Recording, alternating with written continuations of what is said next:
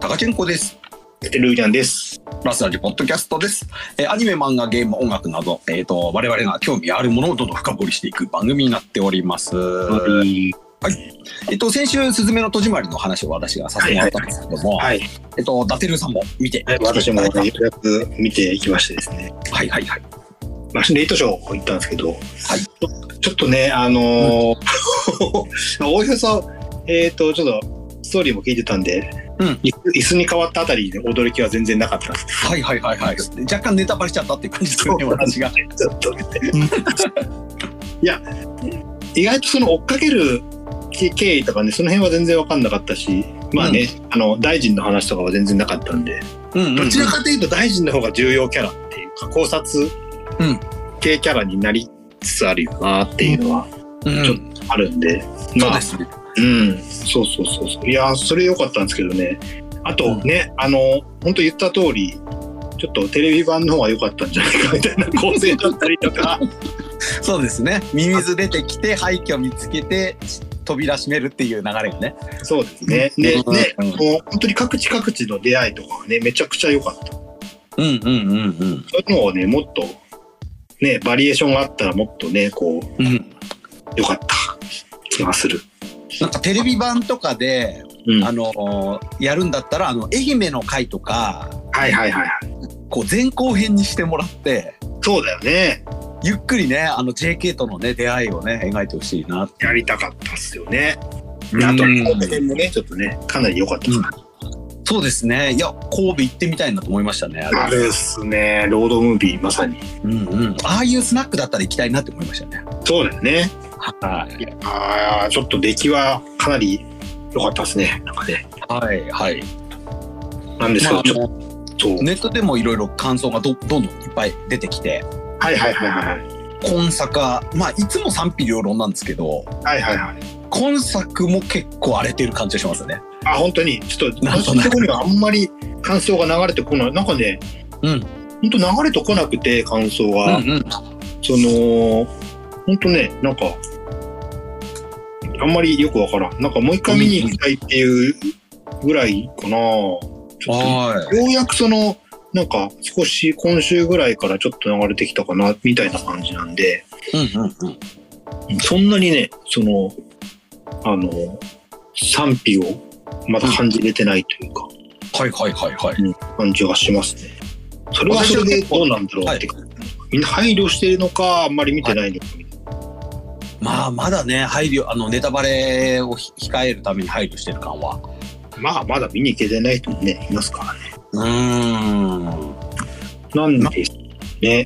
の水星の魔女とかねあのリコリスなんかはもうすぐネタバレするじゃないですか皆さん。 本ネ当タバだレよ。っていうかねすぐもうなんか二次創作とか。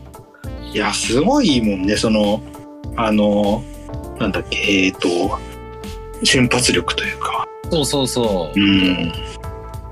もうそういう感じではなんかそういうネタっぽい二次元あねにに二次創作とかあんま見かけないですね。そうですね、ちょっとこねの、時期はねうんうん男性キャラ2人、かなりいい感じなんですけどね。そうそうそう、そこで盛り上がってる人たちはいますよ ね。あのね、新海さんの性癖が具現化したキャラクターだとかってね。そうですね。なんか、あその辺はちゃんとぶち込んでくるあたりがね、ちょっとねーうん。ある意味、ある意味の信頼度というか、はいはい。うん。ありますけどね。まあ、あの、まだまだね、絶賛上映中だと思うので、ぜひとも皆さんね、見に行っていただければと思いますちょっとね、かなり残念だったのがですね、はいはいえっ、と、私の隣に座った方がですね、うん。えー足を組んでまして、はいもう組んでるだけならいいんですけど、うんこれをねプラプラさせるわけですよ、うーん。これがね ちょっとね大臣よりも動くっていうね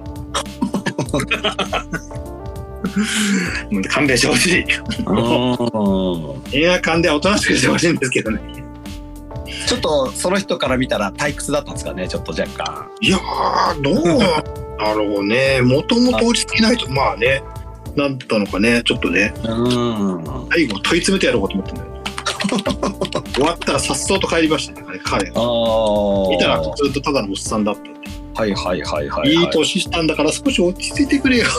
ですよ ね。まあどうしてもこう大ヒット作というかその対策ゆえにさまざまなお客さんがいらっしゃるという。そうですね。やっぱりね、前も一回あったんですよ。この足組んでっていうのは。はい。で、もうね、あの僕は右右腕、まあ、右側に座ってたかったんで、はい。でもう右側にこう手を上げてこう見えないように するんだけどね。そう対策を取るしかないといううんうんうんうん。はいたまーにありますねこういうことね映画化は、うんうんそうですよね。音音か動きかみたいなあー音はもう音はもう大変だから音もねうんちょっとうるさいとねうん、ですからねちょっとねそうですね。うん。まあうちなんか子供たちがあのポップコーン絶対食べたがるんで、はいはいはいはいまあそれいつもしヒヤヒヤしてますねこっ ちは。コーンは気にならないんだよなもうよくできた食い物なのかもしれない。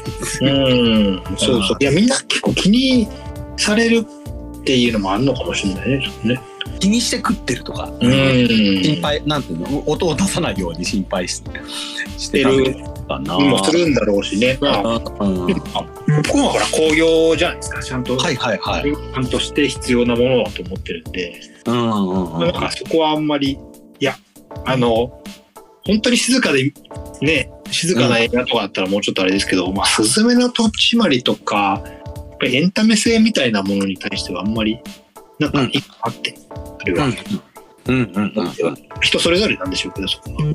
うんまあそうですね。ただちょっと足プラプラはちょっと勘弁してほしかったなと思おねおじさんのねそういうマナーが悪いところ見るとねちょっとねってねちょっあとりしねますけどね。はというねーい。うんうんうんうん。まああのー明日はなんていうのあのー明日は我が身というかねそうあそう自それ分もねそういうなんか人が嫌がるようなことしてるかもしれないので。そうそうそれはねちょっとね年うん、気をつけなきゃいいけないうんなと、ですね。うんまあみんなそれはね気をつけなきゃなっていうところでちょっと今う回、んうんけどあれやっぱ岩手なんね最後ね岩手県そうですね。もうある程度もうバレちゃってるので、ちょっとお話しするともう、えっと、岩手県の山田町そうだねなんか懐かしい、僕もちょっとね担当してたんであの辺はうんうんうん。あのもう僕はねあの震災起きた後に行ってるので、はい震災の時はねあのいいそれが石巻だったんであの担当、うん石巻で被災してるんでうん。そうそうそうそう。岩手だったんですけど、もうだから、もうあの、ああいう風な姿しか知らないんですよ、私。岩手県の沿岸って。うんうんうん。あの、なるほどなーみたいなね。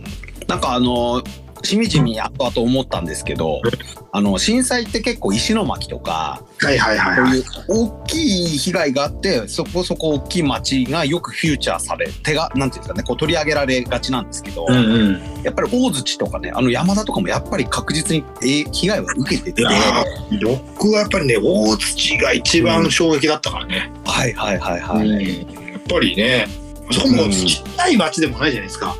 うん、うんうんそうは言ってもね、だからもうなんか、まあ山田もすごかったですからね。うんなんかね。広域にわたってね被害があったことをこう痛感しますよね。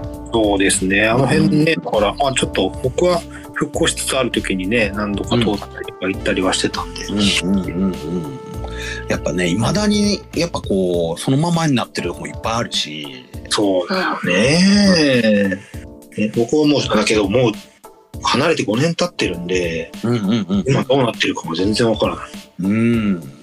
でこ今作そういう点でいいなと思ったのがその、うん、九州から徐々に向かっていくじゃないですかうん、うんだからずっと九州にいる人とかうん、もしかして西日本の人ってあのニュースだけでしか見てなくて、はいはいはい、あんはまりこう実感しなかったりとかですねこい。そうですね。縁がなかった人もある意味こうちょっと巻き込まれていくというか、うん、うん、うん。ちょっとこうそういう震災の跡地というのにあのこう触れるちょっとした機会になってるような感じもあって。ねうーん、なんかね、全国巻き込んでる感じがするという。もう、本当けど、それだけ経ってしまってるんだなーっていうのはね、うんちょっと思いました。アニメではあるんですけど最後、うんあのその実感があったところの基礎だけ残ってるとかがうんうん。最もリアルっていうかそうだね。本当あれにや、っぱ現地ってね一番我々えぐられるっていうそう。ね、基礎だけあって、もう草棒になってみたいなね。本当に、そうそうそう岩手の沿岸ずっとああいう風景だからね。うんうんうんちょうどあの、か海のそばがちょっと低くなってたりとかするからうさ、んうんうんそういうところがね、あの、で、その先はちょっと山じゃないですか、もう岩手の。はいはいはいはいなんか本当にそういう風景が続くみたいなうんリアルだったので、なんか、うわー思い出したわなーっていううん感じっす。縦売りでもね沿岸でもまあ2 3 0 0 0万とかねうんうん。買ってる人たちがいて、はいはいまあね、一瞬にして亡くなるし家族もないな、ね、亡くなる人もいるしって思うとねこうとんでもないことが起きてたなっていうね。いろいろ、やっぱり思い出すし考えさせられましたな。そうですね。まあ、そういう点でこうリアリティが後半ぐさぐさ刺さってくる作品なので、そうですね。ね、いろんなひ思いをする人がいっぱいいると思います、うん、建物の上に船があるのが普通にあったからね、あんなね。ありましあたね。ーみたいなうん。うん気仙沼とかもそうだしさ。あの道の駅もなんか俺行ってたんだよね、被災する前に。はいはい。大森だっけか。確か。はいはい。うんうんうん。ちょうど、うん、なんかたまたまね、あの、ラーメンかなんか本当に俺食べてた。うん。うん前ね、本当に。うんうんうんうん。まあ、あそこも復活して、ああなってるんだな、みたいうん。な。うん、それはちょっとなんか、おうんーうん復興も、ちょっと、復興した、今、ちょっと見れたという。うん。うん。してるとこもあればっていうところですよね。そうそうそうそう。もあるしみたいなところがまだやっぱ見れるというか、うんうんうん。うんでまあ、いろいろ感じることはちょっとありましたね。そうですね、うん、やっぱりこうオリンピックとかがあったせいでねいろんなものが、人とか物とかが東京にこう移動しちゃってるのも東北にいてすごい感じてたんでまだねこう復興しきれてないとこもあるからそうだよね。みみ見てもらう機会がうんあればね、まだちょっとこうそこに住んでる人もねもう頑張ろうと思うかもしれないし、うんうん。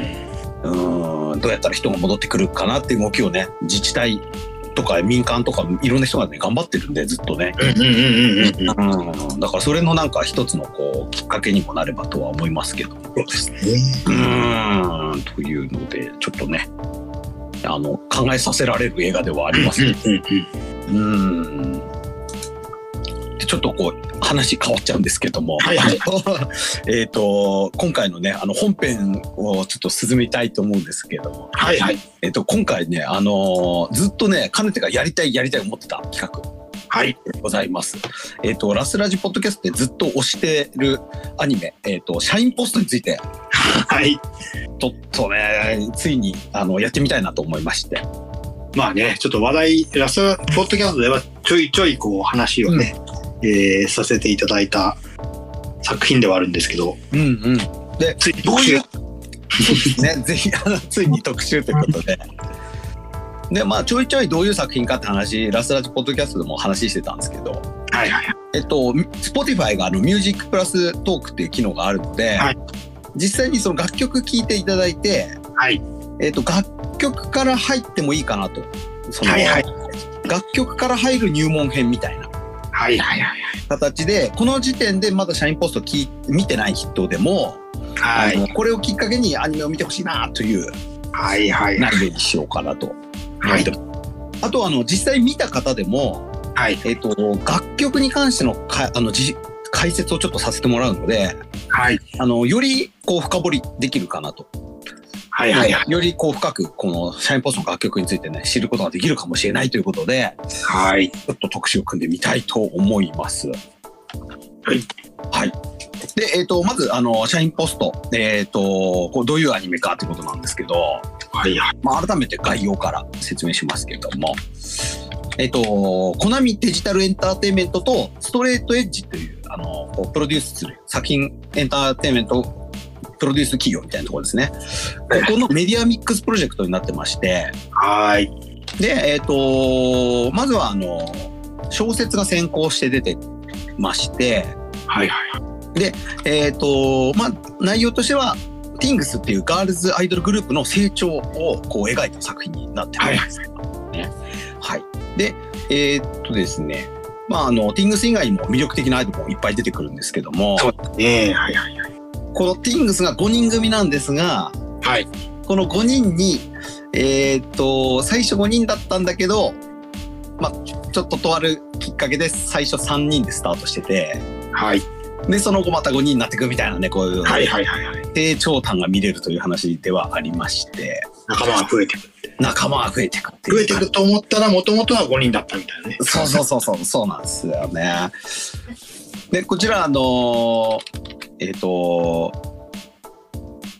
電撃文庫時代に、はい。えっととある魔術のインデックスとか、はいはい。あのソードアートオンラインを手掛けた三木一馬さんという方がいてですね、はいはい。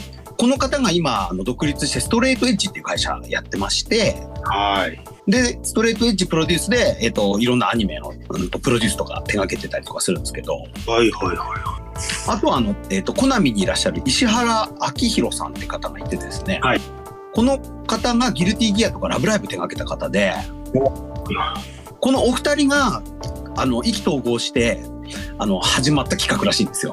い。ええでお互いねアイドル好きってこともあってはいはいはで今アイドルものをやるならこういう形がいいんじゃないかという形でやってるっぽいんですね。い。なるほどなるほど。はい、でこんこのアニメねやっぱストーリーも素晴らしくて。はい。えー、と小説版や脚本を手掛けてるラクダさんという、えー、とあの作家さんが漫画原漫画や小説の原作とか脚本やっててはい。あとキャラクターデザインが「電波少女と青春男」とか「僕は友達が少ない」のブリキスさんが、はいえーキャラクターデザインをやってるというはい。うん、まあざっくりした座組がそんな感じですね。はい、で、えー、とざっくりしたストーリーとしては、えっと主人公がね広瀬直樹という男性マネージャーなんですけども、はいえー彼はね過去にちょっとねいろいろなんかあった、えー、とちょっと訳あり感のある、えーとまあ、アイドルのマネージャーやってた人なんですけど、はいこのティングスの社長に無理やり、えーこうティングスのマネージャーをやらされてはいはい。渋々始めるんですがという話ではありうます。んうん。はい、で彼がちょっと特殊な能力を持っててはいはい。そこだけがちょっと若干リアリティラインを外れてるというかそうですね。ちょっと ね彼のその能力だけがちょっとファンタジックな感じなんですよね。それが最後に影響するかっていうと、 うん。まあちょっとねあのーいい意味で都合のいい能力ではあるんです けどでえっ、とまあそのティングスという本当に若手のまあある意味その地下アイドルみたいなはいはいはい。えーグループででアニメは最初3人組からスタートしまして、はいはい。はい、で、あのーメインフロントが、えっと生田部春ちゃんですねはい、はい、い今はねあの大ブレイク中の「ボッチ・ザ・ロックの」あのードラマーのそうですね、2時間。ねもうみじくちゃんの声やってる鈴代さんがやってるっていう。今、今はもう2時間のファンアートだらけって、うんうんうんうんまさうんに。もうあのー同じくね元気爆発のキャラクターですからねね。ね生田部春ちゃんとねや。はり2時間の声の人になっちゃいましたけど。そうですね。ちょっと、はるちゃんの方もね、よろしくお願いしますっていう。そうですね。はい まさに。うん。まあ、超絶アイドルというかね、はいはい。ど真ん中のアイドルであるんですけど、ちょっととある、こう、一個裏があるというかね、はい。もう秘密を抱えてるという。そうですね。はい。これはもう後半、番組のね、後半の方で分かってくるんですけど。はいはい。はい。で、えっ、と、もう一人が、あもう一人、三人のうちの二人目ですね。えっ、と、玉城京香ちゃん。はい。でこちらは、えーとまあ、あのライブで司会をやったりとかですねはい。こうしょうもない、えー、とボケを挟んできたりとかですね独特なキャラクターなんですけど、はいはいはいであの生玉城京香っていう名前が、はい。あの桃色クローバー Z のメンバーから一つずつ名前を取って作られてる名前っていうねはいはいはいはい。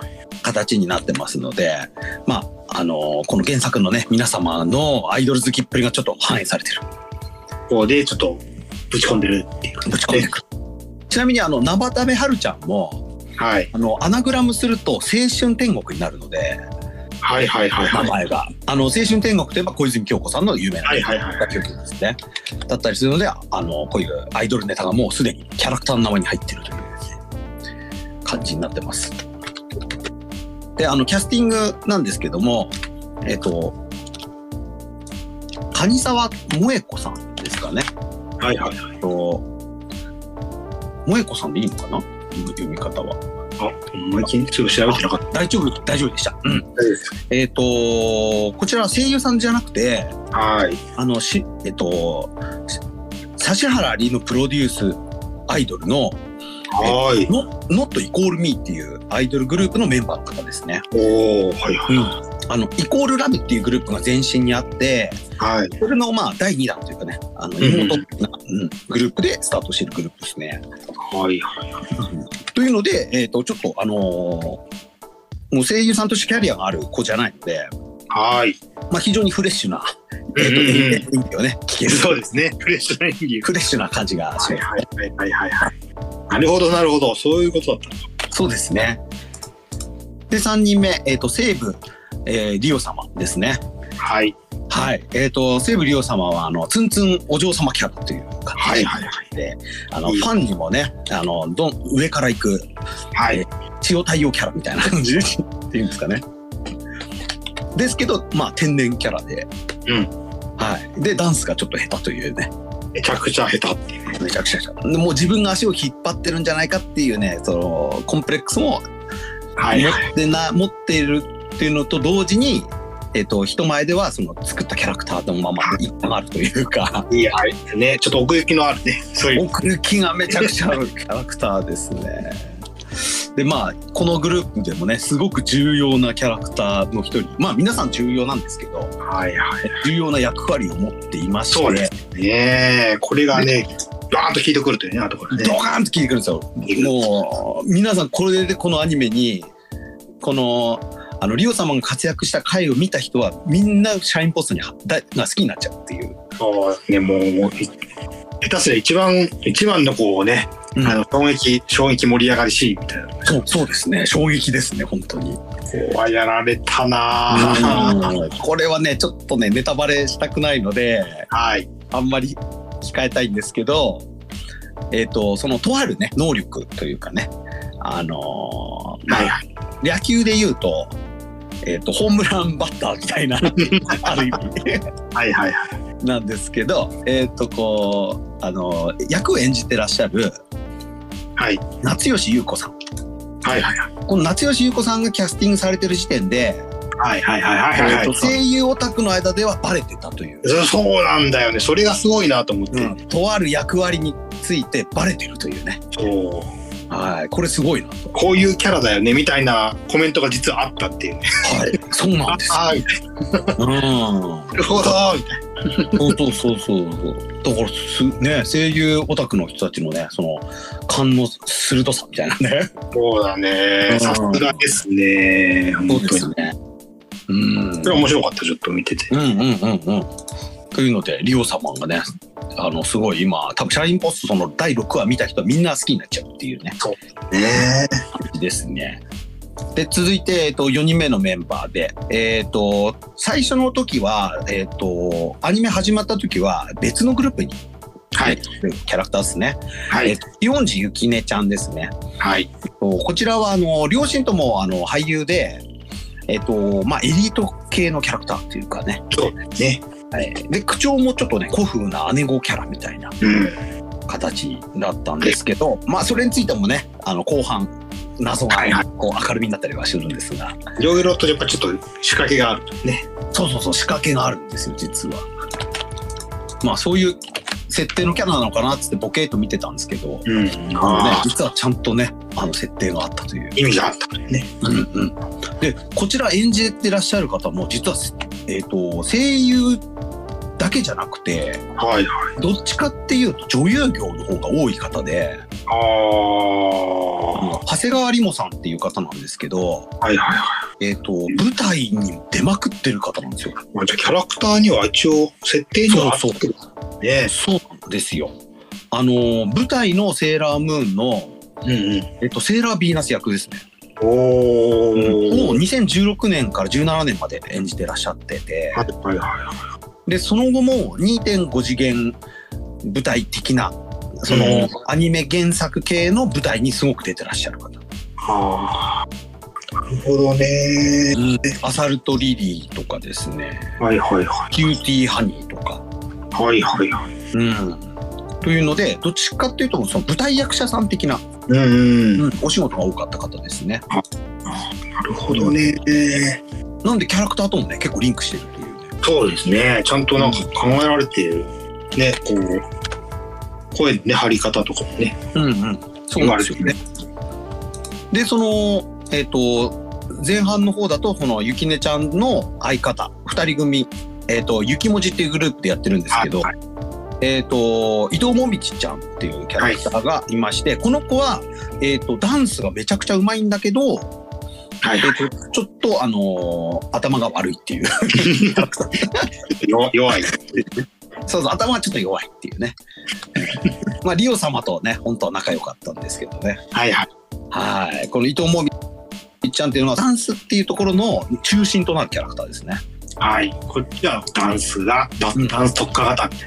そうそうそうダンスとか型っていう形ででこの伊藤もみちゃんを描くあの演じてる方がですねはいはえい。っとですねこちらもねあのー声優さんというよりは女優さんでおお。はいはあの中川理香さんという方なんですけども、えっともともとは北海道のローカルアイドルのメンバーなんですよ。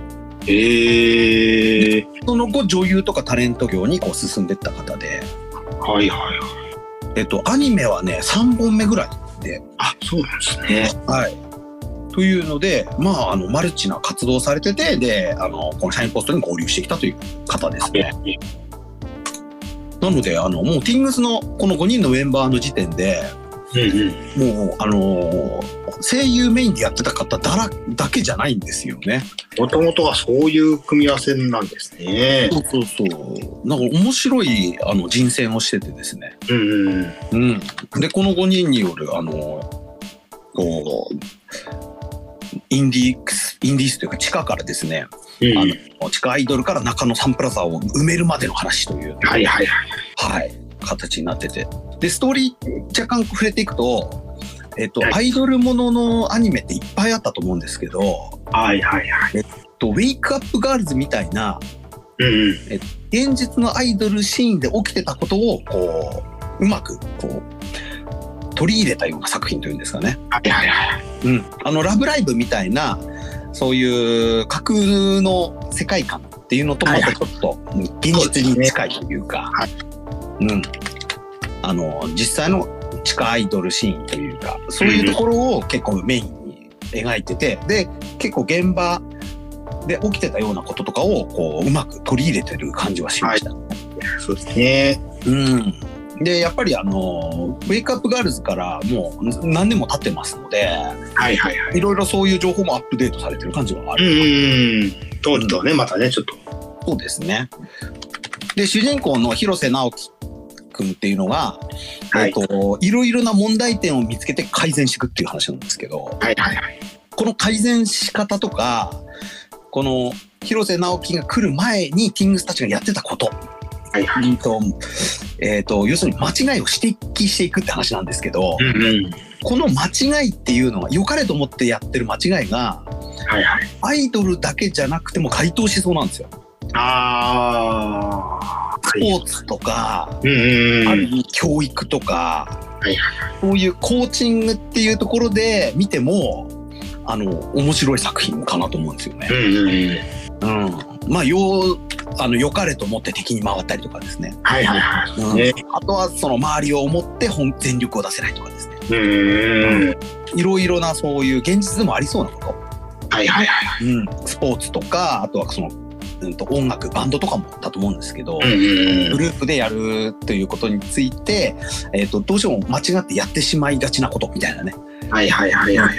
ことをねあの続々とこう正していくっていう話でもあるので、はいはい。うん、非常にそういう点でもただのアイドルものだじゃないかなとは思ってますね。うんうんうん。うんうん、であのー Spotify の方だと音楽と一緒に、えっとこうポトークも聴けるので。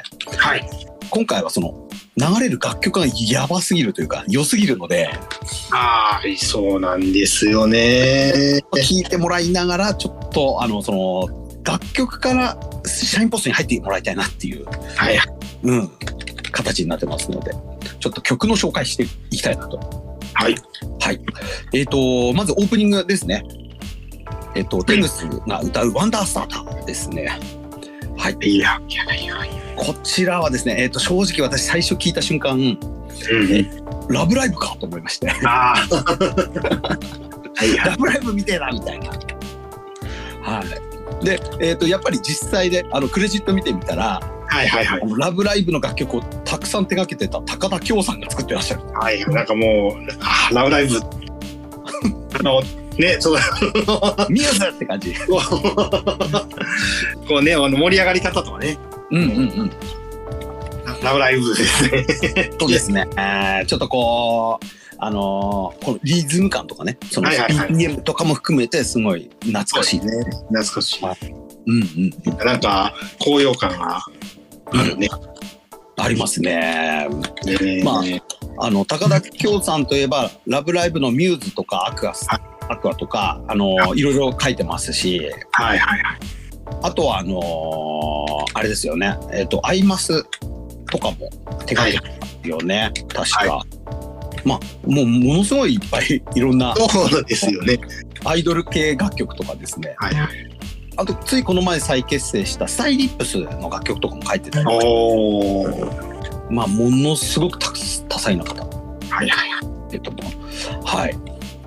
で、あのー作家の方なんですが、はい作詞家の方は、えっと、山田博さんという方で、はいはい。えっと、この、社員ポスト全編にわたって、えっと、作詞を手掛けてる方ですね。おー。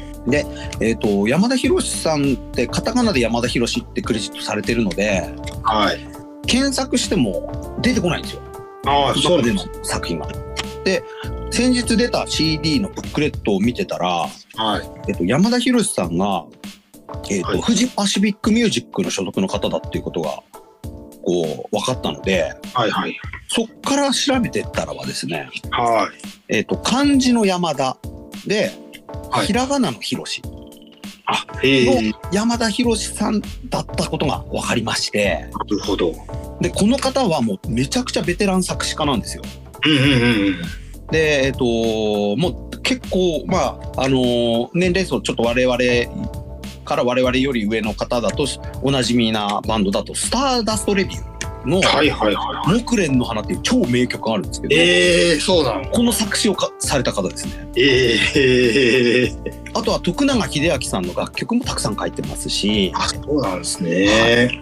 で、あとアニソンだと、うんうん。えっと、悠々白書のエンディングのうんうん。高橋宏さんのアンバランスなキスをしてとか、はいはいはいはいはい。あとはお願いマイメロディのはい。えっと、音メロディーですね、オープニング。こちらを手掛けてる方だったんですよね。こう、ええ超ベテラン作詞家の方。で、えっと、この山田博さんの、そのうん富士、富士パシフィックミュージックのホームページの、うんえっと、代表作のページにはえちゃんと社員ポスト入ってたので、あ、そうなんですね。はい、あの合致したっていうことも分かったので、ああ、答えが。ええちょっとびっくりです。超ベテラン作詞家の方がですね、関わってい関わってる。で、えっとこの後も何回も出てくると思うんですけど、はいはいストーリーと作詞がもうリンクしすぎてるんですよ。はい。うんうんものすごく。だうん。はいはいはいはい。からすごい、あのーこの作品の脚本とかですね、設定に寄り添って作詞されてるなと、はいはいはもう感動いたしましたね。い。ちょっと刺さるっすよね。見るとうんね。なんかね。うわーみたいな。そうですね、びっくりみたいな。今回、ちょっと特集する上で調べたんですけど。なるほど、なるほど。そういうことだったんですね。うん。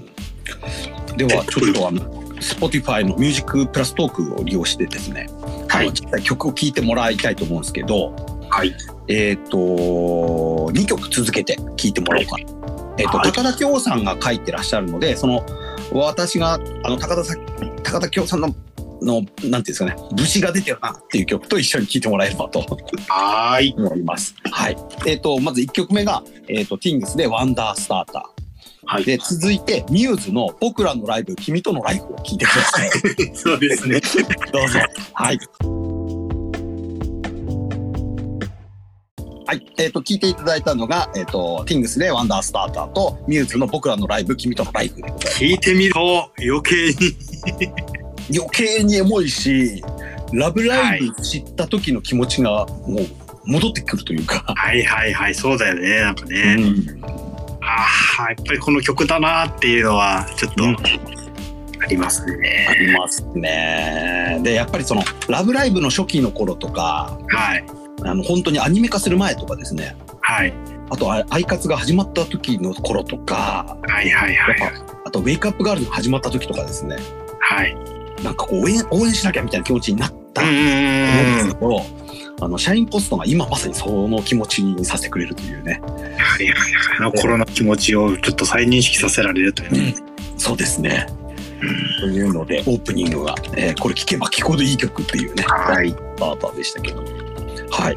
で、えっ、と、続々とちょっと曲紹介したいんですけど、はい。えっ、と、次はエンディングのえーパレットガールズですね。はいはいはいはい。えーこちらも引き続き作詞が山田博さんで、はい。で、ひあのーどっちかっていうと、その、あいやる気、なんていうんですかね、あそのオープニングと対照的で、はい。まあ、その、こう、いろんなメンバーがいいるからっていうので、その、絵の具のね、パレットっていうのに、はいはいこうあの、例えてる楽曲になってるんですね。はいはい。まあ、ティそのン組みグ合わテせィンにグよっスてねのね、そあそうのそうそうティングスの文字の色をね、そう、うん多彩な色でね、やはりそういうのを意識されてる。そうですね。はいはい。で素晴らしい歌詞なんですけど、ややっぱり、あのーグッときちゃうのが、えっ、と、編曲と音作曲だったりするんですが、はいはいはい。えっ、と、こちらの曲が、小森田実さんが作曲編曲ですね。はい。はい、で小森田実さんは本当に j p o p シーンあとアイドル楽曲シーンでもおなじみの方でして、はいはいえっと現在60歳を超えてらっしゃるにもかかわらずですねはい。はい。最新のダンスミュージックの質感もちゃんと編曲に取り入れてらっしゃるというすごいです素ね。晴らしいです。で小森田実さんといえばもう具体的にちょっとあの代表曲言っちゃうとですね、はいえっと SMAP の「ダイナマイト」「シェイク」「ライオンハート」ですね。はいはいはい。はい、であの結構自分の作風とかをはいあのうまくこう応用する楽曲も結構多くて、はいはいはい。えー、と SMAP の「ダイナマイト」とか出してた時期だと,、はい。えー、とそのちょっと後の、えー、とフォルダーの代表曲の「パラシューター」とかはいはい。あとは篠原涼子さんの曲でもちょっと応用したような曲も作ってておお。一聴して「あ小森田さんだ!」みたいなねはいはいはあの作風がすごくわかる。えー、とうんあのダンスポップを作られてるなとい。はいはいはい。でアニソンだとあのマクロスデルタうんうんうん。ワルキューレの楽曲ですねはいはいはいはいはいはい。あとルンがピカッと光ったらとかうですんねこちらもまさにダイナマイトのこうダイナマイトというかシェイクですねうん。はいはいはい。スマップのシェイクのアレンジをちょっとこううまく応用してるはいはいはい。であとはあのーこういうメジャーのアーティスト以外にもちょっと面白い曲も結構手がけてて、はいはい。あのーカルトなカルト的な人気のある「面影ラッキーホール」はいはい。楽曲もやってたりあと「元気が出るテレビ全盛期」のうんうん。えー頃の兵藤由紀と高田純次の、えっとデはいュエット曲の「チャンス心ときめいて」っていうのも手掛けてたりするっていうのではあ。めちゃくちゃ多作なんですよ。浅くですね。すごいですね。まああのあと逆にああのもう一回メジャーの話しちゃうとはい。えっと安室奈美恵とマックスがこう別れる前のはいはい。スーパーモンキーズ時代のはい。 「えっと、恋してマスカット」とか「おーミスター USA」みたいな、はいはいはい。うん、もうそういうメジャーど真ん中メジャー仕事もやっぱりあの同じようにそういう小森田さんが手掛けてるというね、 すごいところですよね。攻めてるのはね。すごいですよ。うんで、ちゃんと曲もいいし、はいはい、そうなんですよね。うん。あの、よく座組で、うんあの、うわ、大御所揃えましたみたいなのってあると思うんですけど、うん。逆に聞いてから、あ、はいはいはい。これすげえなと思って、クレジット見たら、うわ、びっくりみ たいな。これがし結構ね、社員ポストはあるんですよね。はいはいはいはうん。い。ちゃんとこう、ね、あのーちゃんとこう、なんちゅうのかな。まあお金をかけてっていうか、ちその意識を持って作ってるみたいなね。うんうん。うん。ちゃんとね、お金もかけてるとは思うんですけど、もちろん。はい。あと人脈とかね、そういうのもあると思うんですけど、ちゃんと結果的にいいものができちゃってるというか。そうですね。うん。うん意味を持たせてるというか、ちゃんとうんうん意識意識してちゃんと作ってるみたいなね。うんうん。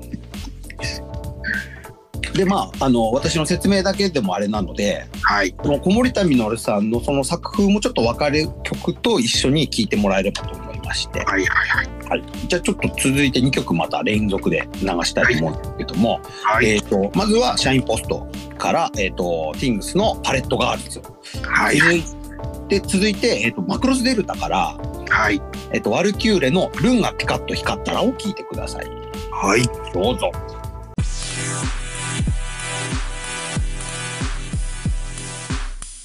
2つ、えー続いて聞かし聞いてもらったと思うんですけども、はい。はい、まああのー本当にこうルンがピカッと光ったらとかですと思いっきりその、まあ、スマップのシェイク的なねものの引用とかがあったりしてですね、はい。はい。うんうんあのーそういう作風がもうにじみ出てる感じはあるんですけど、うん。あのーパレットガールズに関してはあのーどっちかというと本当に近代的な EDM 以降の,、はあい。のー質感かつうんうん。こうディスコハウスという感じですね、はいはいはそういう要素もちゃんとこう普遍的なものとのうまくバランスが取れてる楽曲でい。。もういいっすね。ここうれ、やって。うん、これも DJ でも使いやすいというああ、なるほど。素晴らしい楽曲ということで、はいまあ、改めてねちょっと小森田実さんがまたアニソンをやってくれてるっていうのがね嬉しいはいはいはい私はうん、でどんどんどんいきたいんですけども、はえいっ。と、挿入歌ですね、うんえー挿入歌というか劇中で流れる楽曲、はいはいはい。えっと、次紹介したいのが「東京私コレクション」ですねああ、いい曲また。はい。こ れこれめっちゃいい曲いい曲。はい。これもね、あのーこれもまあディスコポップというんですかね、はいはい。えっと、ディスコっぽいサウンドでもうめっちゃ好きな感じなんですけども、ははい。い、こちらはあの作曲が宮野源斗さんですね。はい。はい、えっとこちらあのー代表的な作品だとフィロソフですね。フィロソフィーのダンスのはい。えっとインディースの頃の楽曲をたくさん手掛けてる方はいはいはでフィロノスイーのダンスも、えっとディスコとかハウスとかそういう四つ打ち系のサウンドをうまく取り入れたアイドルで、い。はい。あのーもうそういう楽曲私超好きなんではいはいはもうすぐさま食いついてはいたんですけどい。も、はいはい。この宮野さんもこのあの社員ポストに参加されてるっていうことではい。ますますもうちょっと私としてはもう目が離せなくなっちゃったといううんうん。形ででこちらもあのまたあのアッパーになりすぎずはい。あのただクールじゃなクールすぎないみたいな絶妙な、はいうん、楽曲になってましてであの歌詞もねあのよくてですね、はいはいはいはい。はい、こちらもまあ山田博さんなんですけどあのデート前で服装を悩む女性の、えー、と気持ちを描いてる内容になってまして、はい。はい、であの最後のあのサビの最後ですね、はいえー、と覚悟しとけよって歌詞はいはいここでも心臓打ち抜けられ、打ち抜かれ る。はい。はい。これ最高ですね、この曲ね。もういいっすね。いいです。で、あのーこのサビの後の2番の A メロの入りなんかは、はい。こう、ちょっとだけアレンジがスカっぽくなるんですよ。ほうほうほうこほうさっきまでディスコだったのがう。、はいはいはい。一瞬だけちょっとスカになったりするんで、うんその、編曲のバリエーションの多さというんですかね。はいはい。うんアレンジャーとしてのそのううこう手腕がバリバリと出ているという、うんうん。うん、そういうところもね私しびれまくってるはいはいはいはい。感じですね。じゃこちらもちょっとえ続いてにあのその宮野さんの作作風とあの、はまあ、分かる曲と一緒に聴いてもらいたいんですけどはいはい。まずは、えーと「Things」で「東京私コレクション」で続いて、えーと「フィロソフィーのダンスの」えーとダンスファウンター」続いて聴いてくださいどうぞ。はい、では聴いていただいたのは「一歩前の世界と」えーと田村ゆかり「You and Me」「フューチャリング持つ」でございました。ははい。い、はい。というので、ちょっと駆け足でね、ご紹介させてもらいました。駆け足と言いながらも中身は濃い。もうね、もっとね、紹介する予定ではあったんですけ ど、今日はこの辺でおしまいっていうことで。そうですね。これ火、はい土があってね。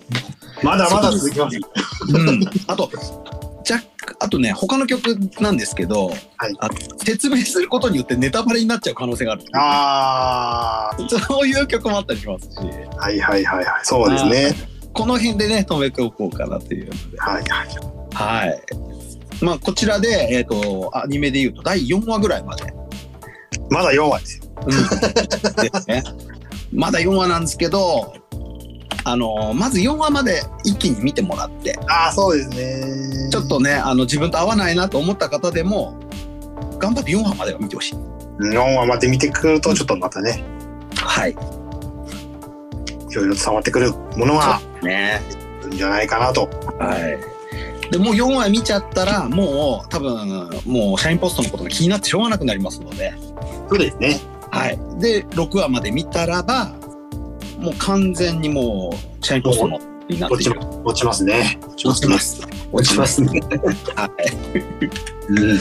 なじみ、そこまではね、ちょっと言ってほしいですね。そうですね。うん。いやー、ちょっとね、今回ね、また改めて聞き直して、ほんとすげえ楽曲多いなという。はいはい。改めて。うん。そうですね。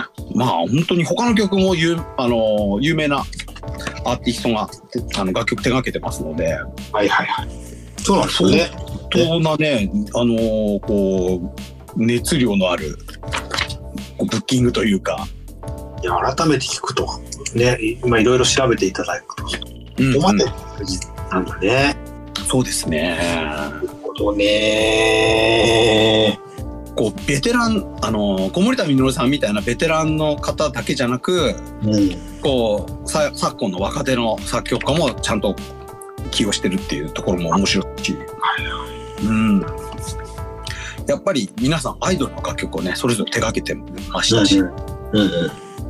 やっぱりそのアイドルものってねいろんな作品もあるんですけどはい。ここまで広域に作曲家にあの仕事振ってる作品もあんまないような気がします。うんうん。そこはすごいです。なんかね。うんこういう作品なんですね。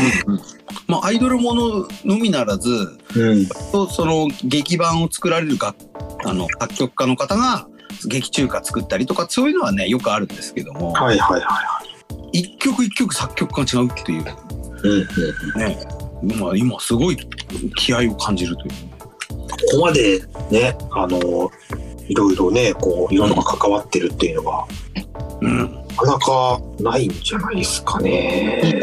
ですね。まああのいろいろ探せばあるかもしれないですけど、うん。うん、ストアニメ自体も面白いし、そうなんですよね。テンポがね、いいんですよ。うんうんうんうんうんうん。なんかね、その、えっ、と、ね、キャラクターのリアクションとかも、なんか、うん割と今風というか、あの、うん見やすい、タイムね、感じで、うんあの、ちょっとね、見てほしいですね。見てほしい。ちなみに伊達さんは推してるキャラクターは誰やっぱりね、あの、ティングスでは、やっぱりリオ様はい。が、いいですね。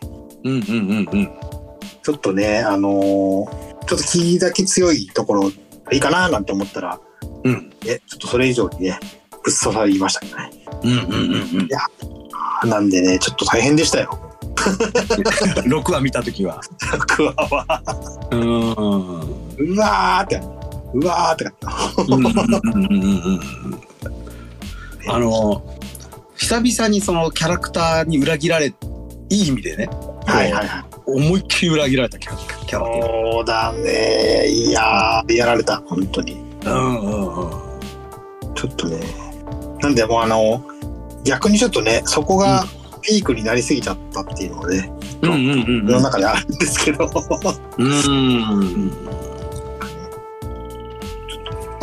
まあそういうこともあって最後の方のあの、こう展開はやっぱこう頼り頼りになるキャラクターになっていくというかね。そうですね。うん、まあねああとあれですよねあの面白いなと思ってるのがはい。あのホームページではいはい。登場人物の相関図があるんですよ。ああ、はいはいはい。これがすごいんですよ書き込みが。とんでもない、あの、物量なんですけど、 そう感じ。はい その各キャラの関係を書いてるやつがすごい濃いんですよね。そうですね。あれね、あの、ちょっとね、ちっちゃいと読み切れないからね。読み切れない 結構拡大してみないとわかんないですよ。拡大しないとわかんない。拡大するとまた全体が見えないっていうのもね。そうそうそうそうそうそう。 あとちゃんとあのストーリーで大事なとこ書く書いてないんですよ。ああ、確かに確かに。うんうん。ネタバレをちゃんと隠してて、だけどもそ大したあのそんなに出番のないうん他のアイドルとかも出てくるんで、そうだね。あのこの子たちの出番はいつ来るんだろうみたいな。 おーちょっと期待してたんで、そんななかったみたいな。そうそうですね。これ2期が確実にあるなっていう。うん。うん。いやー、フライトがもうちょっとね、こう、やってほしいんですけど。話うしてんてうんうんうん。思った。うん。うん。まあそのティングス以外にも出てくるアイドルがまあいるんですが、はいはい。そのアイドルたちのキャスティングが豪華すぎるっていうね。そう、逆にね。あの、はいあそこもなんかあの、キングスの現在地みたいなのが、こうんうんう、うまくね、表現されてるのかな、みたいうんうんうんうん。そうですね。これ今改めて見ると、あのみんなちゃんとこうあの相関図のところにちょっとキャラクターの説明が書いてて、な。はい。えっ、とまあはるちゃんなんかは普段は三つ編みとかうんうん。あとはもみじとかはダンスの実力ピカイチとか書いてるんですけどうんうん。リオ様はプリン大好きしか書いてないこの時点で謎に満ちてるっていう隠して、まあそこは本当隠し玉ですからね。そうですね、うん、ぜひあの見てない人はあのぜひねその実力をね見見てほしいプ リン大好き。はいプリン好きだった。うーんだって雪音とか両親ともに俳優とかちゃんと設定書いてるんですよああ。全然書いてないです。ねえおきょんもお茶目なジョーク大好きってちゃんとこうキャラの特性が書いてるんですけどねはいはいはい。はダンスが下手とは書いてないんだけど、エリコさん。いそうですね本当だったらそういうなんかお嬢様キャラとかね、うん。うん、ダンス下手とか書いてほしいんですけどねプリン大好き。プリン大好き。 そんなシーンあったっけぐらいの感じなんです けど、俺的にここ重要みたいな。そうそうそうそう。うん。まあ、そこにはね、ちょっとまあ、本編見るとね、いろいろ、なるほどと思うかもしれない。そうですね。とね、すごいね、ギミックがありますので。うん。まあ、今回ちょっとパート1ということなんですけども、はい。えー、とパート2では、まあ、あの他の、ね、劇中歌とか、はい他のアイドルの楽曲もご紹介したいなと思ってますので、はいはい。はいちょっとまたね、あのーすぐ来週ってわけじゃないかもしれないですけどはいはい。あのやってみたいと思いますのでまあ、暑いうちにちょっとね、パワッとね。年内、年内中にはちょっと。あ年内ジュニアやりたいと思ってます うんまあ中野のライブが3月に控えてますので、そうですね。ね、ぜひファンもね、あのーこうそこまでこうテンションをどんどん上げてってもらいたいなとうんうんうん。思います。いや、けど、ね、ちょっと、ミキもね、あの、期待したいですね。うんそうですね。そうですね。あとまあゲームの方がねあ、そうですね。出てくるのか なと。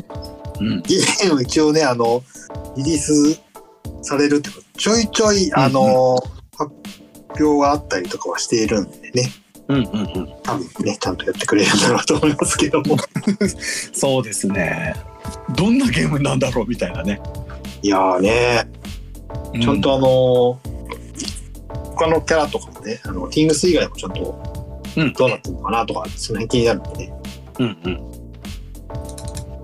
今のところあのホームページですと、う一応 iOS と Android で出しますっていうのと、うんえー基本プレイ無料はいはい。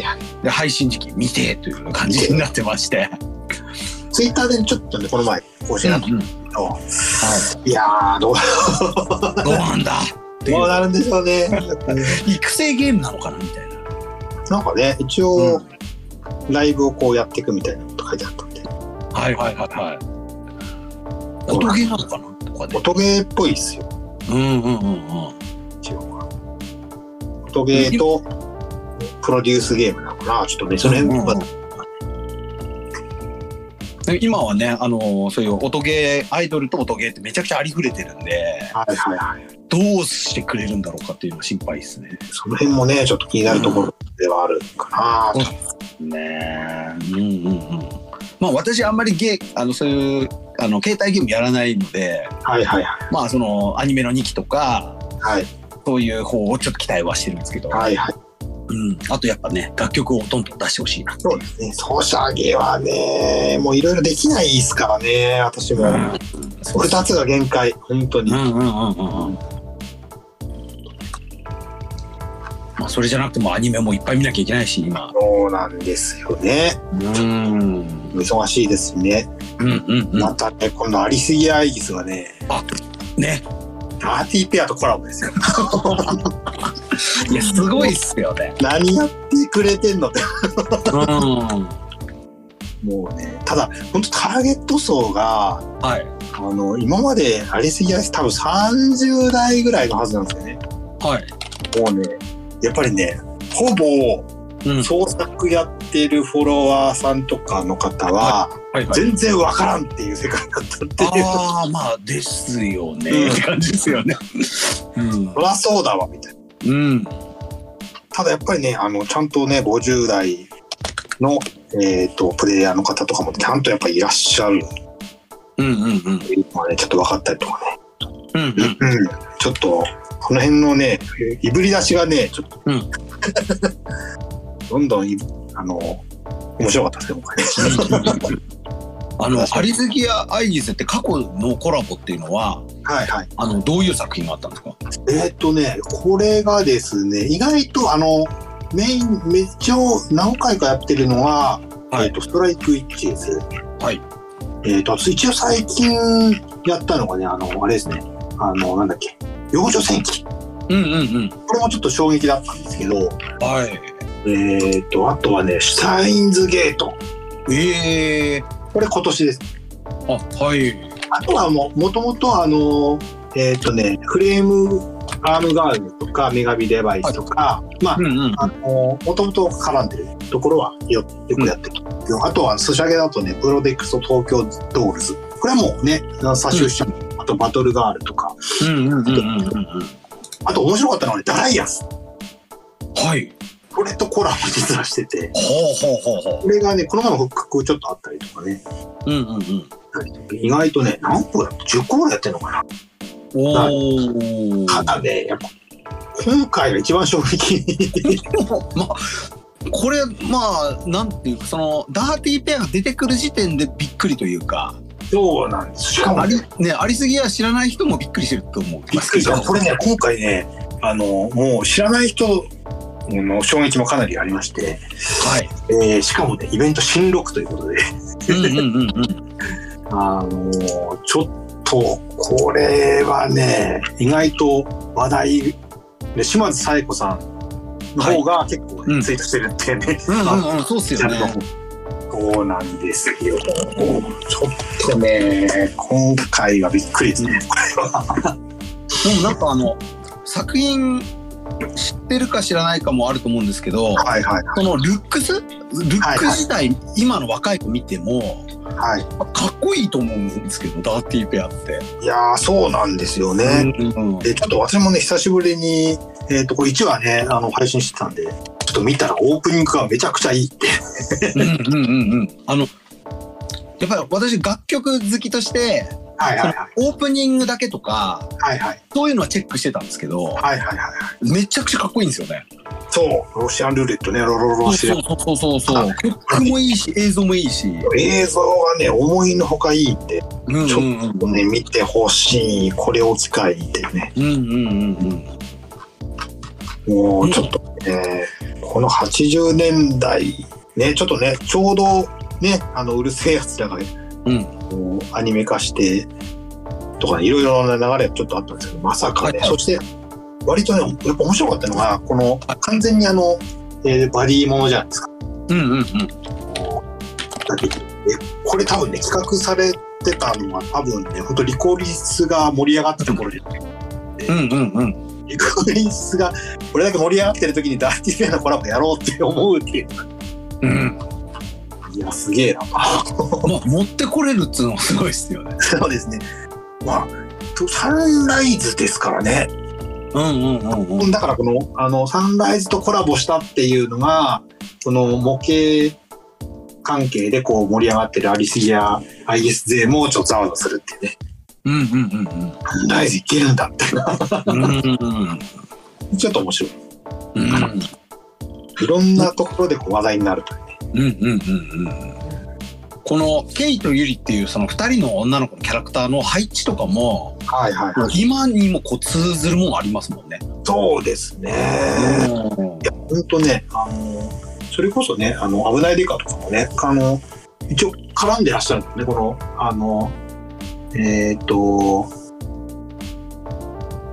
やってらっしゃる方が絡んでるねこうバディものとしてこううんうんうん通ずるものがあるみたいなねうんうんうんうん。ちょっとねこれは、まあ、古典にはなりますけれどもはい。非常に今ねあのかかみんなちょっと知ってほしい作品ではあるかな と一応しかもあのこのコラボを記念してえっ、とちょっとピックアップであの、うんうんうん。 3話ぐらいちょっと見れるようになるっていうねそうそうですね。ちゃんとしっかりしてるというところがうんうんうん。なんかすごいっすよね。なんかうるせえやつらのリメイクでもびっくりでしたけど、うんここ来るかみたいそうそうそう、こういう形で80年代の作品がね、また、そう、話題になっちゃうっていうね。ないやーさすがにちょっとびっくりしましたびっくりしましたね。うんこれでまたあの、リコリス勢がダーティーペアとこうマッシュアップした二次創作やりたりとか、いやーちょっとそこはねリコリス勢にはちょっとねちゃんとねあの、うん見てほしいうんうんうんここはちょっと履履修してほしいという。欲しいなとうん。ちょっとありますね。うんうんうんうん。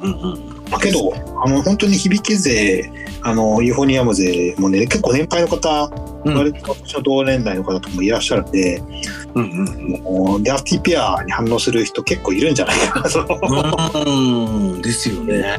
思うんでちょっとそこも面白いねうんうんうんうんうん。あと結構若い子でもそういう80年代のとか掘ってる子たちもいますからね。そういやもうね結構ねいらっしゃると思うんでねうん。ほんと古くないうん。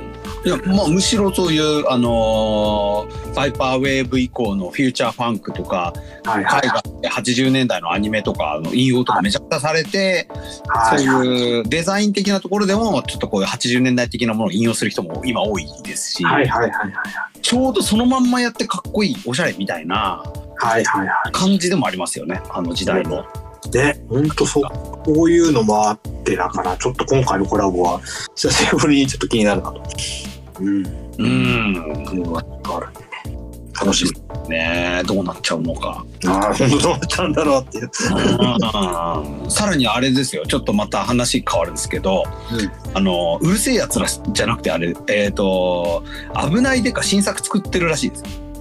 本当に、はい、ええなんでもうバディものがもう今年来年にかけてやっぱこうずっと盛り上がり続けるんじゃないかってもうなんかバディものの時代またちょっと来ちゃってるそうですね。うんうんちょっとキーワードかもしれないですね、そうですね。はいうんまあねそれはねタイバニとかもうちょっとねあ対話にやってたわそういえばみたいな。そうなんです けどタイバニもねちょっとねあれも配信のねちょっとうんあれもいろいろあったんでねちょっと、う台湾にまたもうちょっともう一回せっかくねあんなにも、うんあのもうちょっと盛り上がって中身もいいんでねちょっんうんうんうんとまた台湾にもさらにこう配信の仕方でもうちょっとね皆さんに届くようにしてほしいなと、そうですね。うんうんうんあとはまああの今週からまたストーリーがまた動きますけど「水星の魔女」ねはいはいはいはい。今年を代表するバディものだと思いますのでそうですね。ちょっと、陰性の魔女はね、もう私も入ってしまったんでね。はいはいはいエアリアルもね、食べまくってますからね。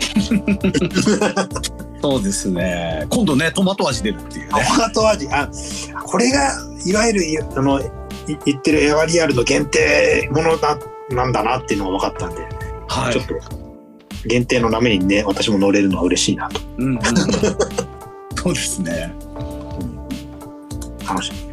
はいまあいろんなねアニメが今年はもう盛り上がってますけどもはいはいはい。はいちょっと社員ポストの方もぜひとも引き続きね応援していきたいなと思ってそうまですすんでね。これは、ちょっとまた引き続きね、あの、まだまだ三2回、第第3回もちょっとありそうな流れです。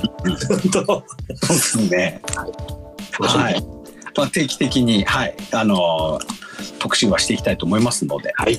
はいよろしくお願いしますというはい、お願いします。はい。じゃあ今日はこの辺で終わりにしたいと思いますので、えー気に入っていただいた方はフォローボタンとかお気に入りボタンを押していただいて、はい。継続的に、ね、聞いていただければと思いますそ。うですね。はい。ではお疲れ様でしたお疲。れ様でした。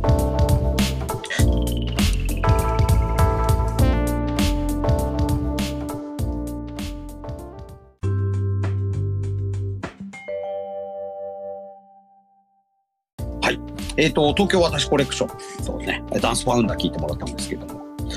まあ、あのーやっぱね、こういう曲があるアニメはね、めちゃめちゃ好きで。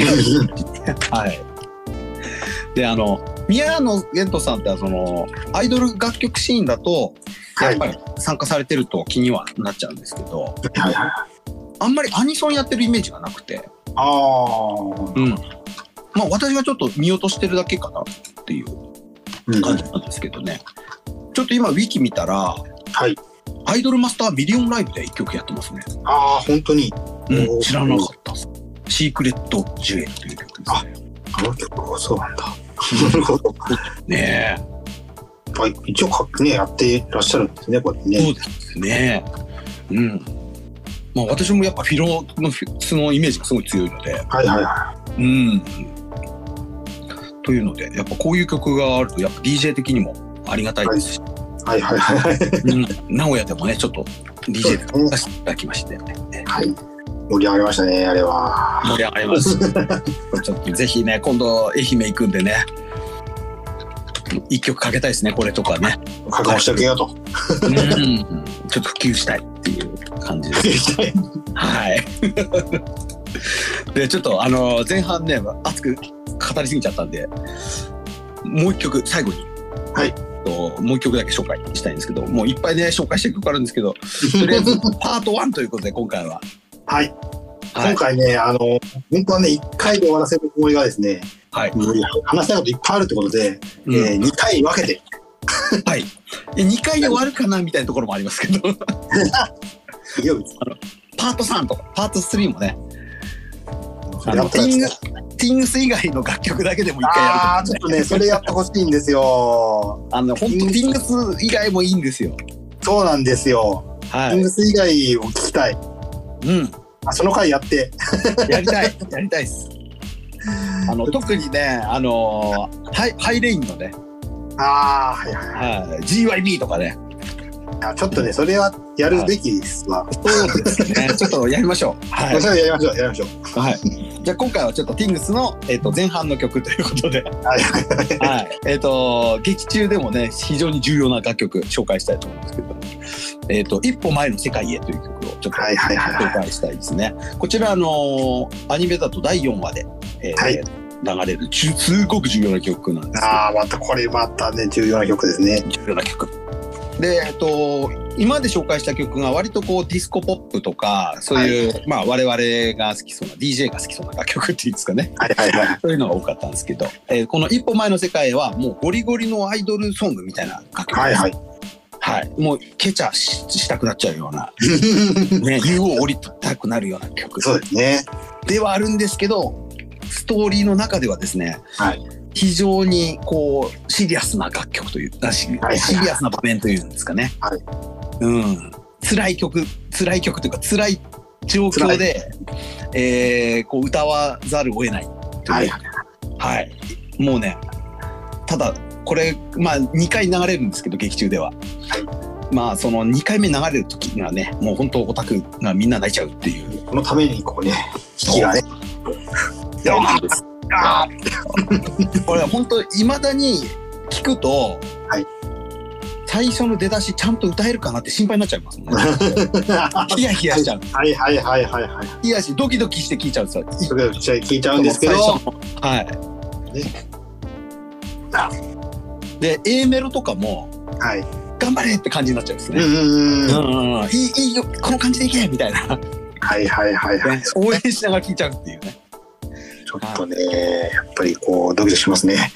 ドキドキする曲でこれは本当ね劇中を見てからもう一回音楽聴いてほしいはいはいはい。はい、あの本当アニメ見てから聞くとまたね味わいが深い曲なんですけど、でちょっと楽曲解説としては、えー、と編作曲編曲されてる方がえっ、とあの小松和也さんという方で、はいはいえっ、とこちらの方ももう数々の楽曲を手掛けてるかつ方でですねはい。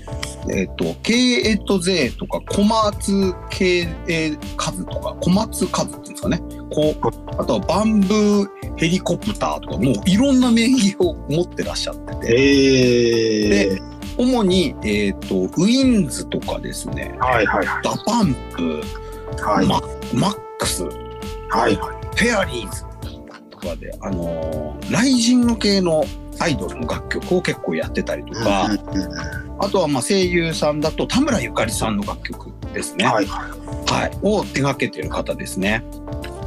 あとはあの三森すず子さんでもクラブで結構アニソンクラブシーンで人気のあるい。はい。 「友情だだんだん」っていう曲、はいはいはうん、こちらも手掛けてらっしゃってたりしましてい。えー。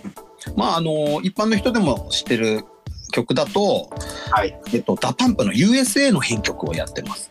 はいはいははい、という形で、えっと今まで紹介してきた楽曲の作曲家の方々とは文脈的にちょっと違うんですけれどい。も、はいはいはい。まあ、同じく j p o p シーンをこう彩ったヒット曲を手掛けてる方というはい、そうですね。なるほでど。すね。で、えっとアイドルだとはい。パスポとかですね女性アイドルだとパスポとかの曲も作っててですね、はいはい。思いっきりアイドルソングとかもあの手掛けられてる方でもあって、でさらにもっとこう味付けの濃い楽曲っていうんですかね、はいはい。えっと田村ゆかりさんの「You&Me」の、はいはい。はい、作曲編曲も手掛けてらっしゃるこうだったんですね。はい、こちらもそのアイドルソングというか声優ソングとかその中でもまあ超味付け濃いめの二郎系みたいな 曲でも好きになったらもうやめられないみたいなそうですね。はいあのこちらのムーブのモツさんがフューチャリングされててラップが入ってるんですけど、はいはいはいはい。初めて聞いた時はぶっ飛んだ曲ですねああ、これね。まあモツさんといえばそのムーブというグループで、はいそ。のこうユーロビートだったりそういう超アッパーなダンスミュージックにこうラップを乗せるっていうねうん。そのラップのスタイルもすごく独特ですごく印象的な人なんですけども、はいはそういうちょっとこうクールな、まあ、ハードでこうえデジタルサウンドバリバリみたいなとこの人とはいはい。声優アーティストの中でも、えー、とアイドル的なあの、可愛いサウンドとかですねはいはい。えーそういうのをやってた田村ゆかりさんと,、えー、と共演するというねなんかもうものすごいことが起きた曲になってて、ではいはい。今こういうその U&Me が作ったようなサウンドの、あのー後継となるっていうかねあのフォロワーになる楽曲って今いっぱいあるんですけどはいはいはこの2009年当時だともう最先端というかい。はいはい。もうパイオニアみたいなはいうん、感じ だと思いますね。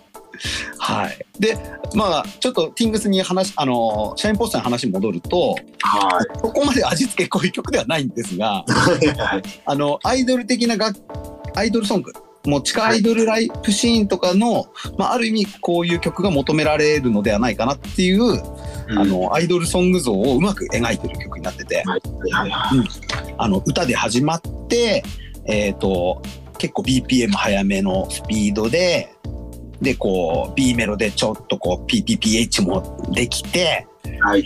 でサビでもうおたげ打ちまくれそうなよくできたオタク向けの曲で盛り上がれる。はい、ただ物語の中ではそういういろいろね、あのーこう辛いエピソードがあったりするのでええそれとその歌詞ですね、はい、一歩前の世界の歌詞がねすごくリンクしてるんですよ。ー。本当ちょ、ちそういうのを、なんうか、んストーリーと楽曲と、ううんまくね、はい、作ってますよね。そうですねまああのどんどんね歌詞の流れもね進む上進むにつれてどんどんあのこうポジティブになってくるんですよね。はいはいはい。どんどん歌詞の流れもね楽曲の展開と一緒に、だからそれがねこう聴きながら分かってくるともうものすごく泣けてくる曲っていう、はいはいはい。うん、だからただのめちゃめちゃアッパーな明るい曲ではないっていうところをうん抑えて聴いてもらえればという、はいはうん、形ですね。はい、でこれもまたあのへあの作曲編曲の方の作風が分かるように代表曲と一緒に聴いてほしいんですけども、い。えーっとですねえーっとやっぱり田村ゆかりさんの「You&Me」ですね。はいはいはいはい。聞いていただくとなんかまたあの音楽的なところっていうのはね理解が深まるかなと思いますので、ははいじゃあまずは、えー、と社員ポストから、でえー、と一歩前のせ一歩前の世界続いて、田村ゆかりフュー、えー、You&Me フューチャリング「持つ」を聞いてくださいどうぞ。はい